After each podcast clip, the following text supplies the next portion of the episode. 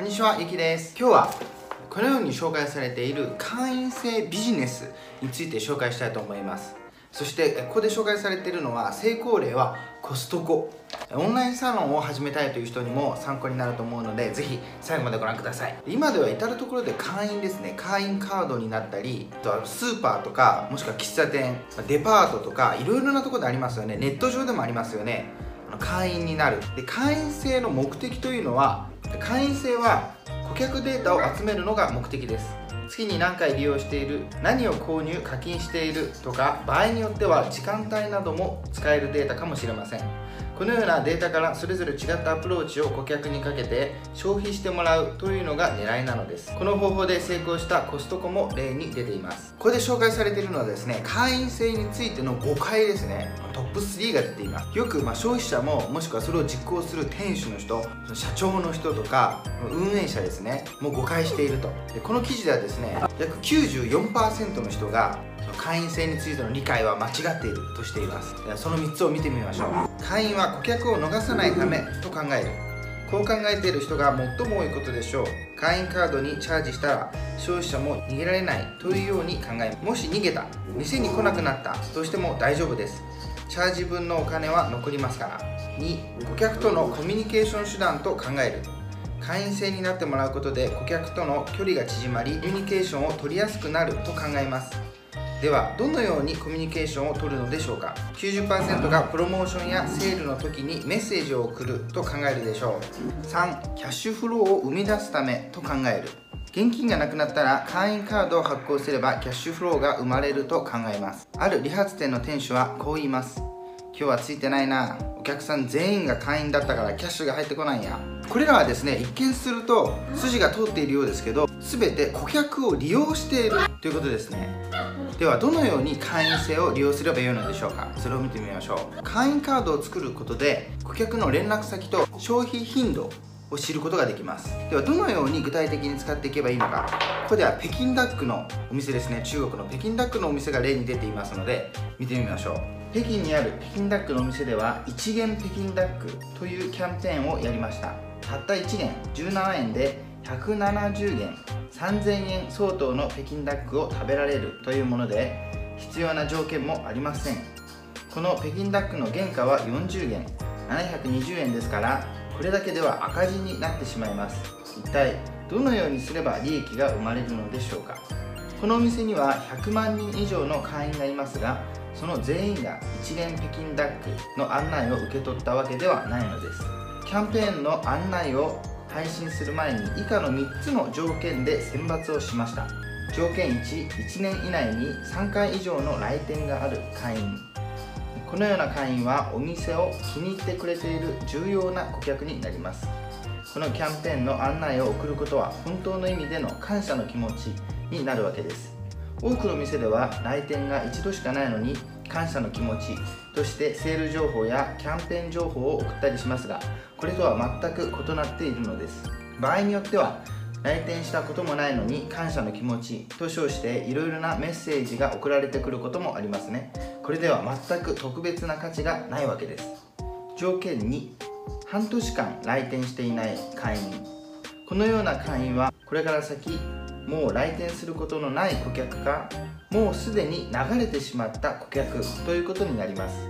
なのでこのキャンペーンの案内を送ることはお店と顧客のコネクションをもう一度構築することになるのです。条件3来店するときは毎回300元5400円以上の注文をしてくれる会員。毎回3毎回300元5400円以上の注文をするということは毎回少なくとも4人以上で来ていることを意味します。よってキャンペーンの案内を送って来てくれた場合1元だけの北京ダックを注文することはないでしょう。でこのようにですね最終的にこのような3つの条件で選抜をして選んだのは4万人。4万人の会員の人たちにその案内を送ったんですね。1元北京ダックの案内。そして来てくれたのはその中の1万人です。1万人が来てくれました。しかもこの1万人は1人で来るわけじゃないですから何人か連れてきてくれると、まあ、単純にですね、まあ、この1万人の人が3人で来たとしたら、まあ、3万人ですからもう何万人という人が来てくれたわけです。そしてその中では一元北京ダックだけを注文したという人はいませんでした。必ず他のものも一緒に注文してくれたわけですね。でさらにその後の3ヶ月でこの1万人の人たちは平均して2回から3回来店してくれたと言います。このように1回のキャンペーン一元北京ダックのキャンペーンで数万人のお客さんに3ヶ月の間で何度も来店してもらうことに成功したわけです。このようにですね会員マーケティングは一般的なマーケティングに比べてターゲット範囲が狭いんです。アプローチする顧客をその人たちの消費行動によって分類して特定のターゲットに絞っていくんですね。なので、えー、成功率もリピート率もアップさせられるんです。で会員制で大成功しているのはコストコ。でコストコが紹介されています。ではコストコの戦略を見てみましょう。今までのコストコはですねその輸入ですね。輸入したお金それから販売するお金この差額で稼いでいたんです。しかし今ではその代わりに会員費年会費ですね。会員の年会費で稼ぐ方向にシフトしました。皆さんもコストコに行かれたことありますでしょうか？アメリカサイズの大きいものがすごく安い値段で売っていると。しかしですねその中に入るには、まあ、会員にならなければならない。そして会員費もかかるわけです。そしてですね最近はオンラインショッピングですね。ネットで買い物をする人がほとんどですから実店舗でやっているお店っていうのはもう大ダメージなわけですね。これは中国に限らずアメリカもそうです。例えばアメリカ小売業のナンバー3と言われるシアーズここ10年で時価総額が96%減少し JC ペニーは株価が86%下落。さらにマーシーズは株価が55%下落しました、え業界が下がっている中同業者であるコストコはですね10年で時価総額が下がるどころか1.7倍にまで成長しています。これでですね会員制を軸とした戦略は競争力があると証明されたわけです。でここ10年のコストコ財務データによると主な収入源は2つあって1つが売上収入です。そしてもう一つが会員の年会費です。その中で会員収入は純利益の75%前後を占めています。でコストコはですね会員にならないと中に入ることができないので店内のお客さんたちはみんな会員。もしくは会員のお友達とかその家族ですね。ということになります。で中で売っている商品はすごく安いんです。なので年会費を払ってでも来たい思われるわけですね。でコストコは売れ売れ行きの悪い商品。よくそういう大型のお店では SKU という方法で商品を管理するんですね。まこれは主に番号とかで記録するんですがチョコレートブラックチョコレート1としたら同じジャンルでもホワイトチョコレートになると2としたり区別するわけですね。ブラックチョコレートホワイトチョコレート。同じジャンルだとしても。あとはその商品の大きさとかによっても全て区別して細かく分けるという仕組みですね、まあ、詳しくはこの動画で紹介しているので見てください。でこのように管理している SKU ですね。商品で売れ行きの悪い商品は全てもう売らないと。全て削除したわけです。そして売れ行きがいい。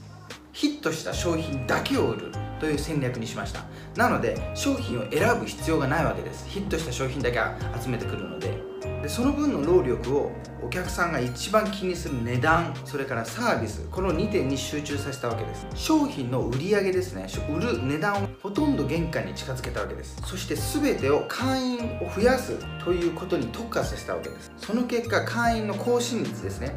例えば会員が1年更新だとしたらさらにその先も更新したいと継続したいという人は90%で毎年の増加率会員の増加率も7%で増加しているわけです。でこのようにですねコストコは年会費で稼いでるんです。会員の年会費。これを真似した中国の会社があります。アプリ上で商品を販売する形で会員費を年99元1780円としました。そして商品を集めるためにタオバオの売れ行きや在庫が残っていそうな大きい販売元に連絡を取ったのです。売れ残りや余った在庫をアプリ上で販売できますが値段は非常に安く設定してもらいました。しかしすぐに原価の元が回収できるというメリットが提供側に生まれ買う方は会員費がかかったとしても安く買い物できるということでウィンウィンの関係が生まれるのです。最初の1ヶ月で20万元360万円以上もの会員費を得ることができました。3ヶ月後には600万元1億800万円以上になりました。これはすごいですよね。会員費を集めて会員費で稼ぐというそのコストコのモデルを真似したわけです。そしたら3ヶ月で1億円以上集まったわけですね。でこれは今ネットでもありますよね。オンラインサロンとか、まあ、ネットのグループみたいなものではコミュニティとかでもその参加費とかでまあ、稼ぐと。で他にですねもっと深く知りたい人のためにえおすすめ書籍などを下のブログですね概要欄のブログで紹介していますのでぜひチェックしてみてください。より詳しい情報が出ています。で最近はですね下のブログなんですよ。ワードプレスっていうのを使ってるんですけどあれを少し、えー、少し研究しましてねちょっとリニューアルしたんですね。少しだけレベルアップさせてみました。ぜひ皆さんチェックしてみてください。僕のブログは無料ですから、えー、会員費年会費ありませんからねぜひチェックしてみてください、まあ、少し雑談なんですけど一昨日うちの犬ですねココ。あのミニチュアシュナウザーというココ。ワンちゃんはですねメスなんですけど虚勢に連れてきました。虚勢じゃないですね避妊治療だ避妊手術をさせに行きました。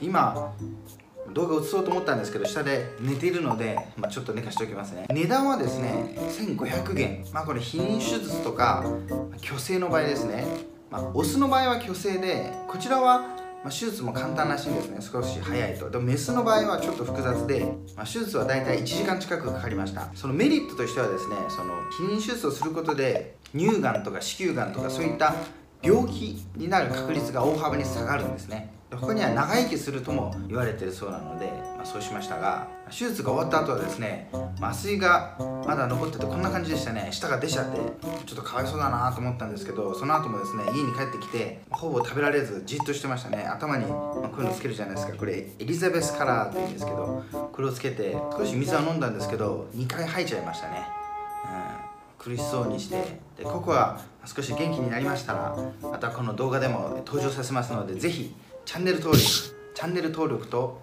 高評価お願いします。このように中国で中国のビジネス雑誌で紹介された内容を要約してお伝えしています。是非これからもチェックしてみてください。ではまた次回お会いしましょう。さようなら。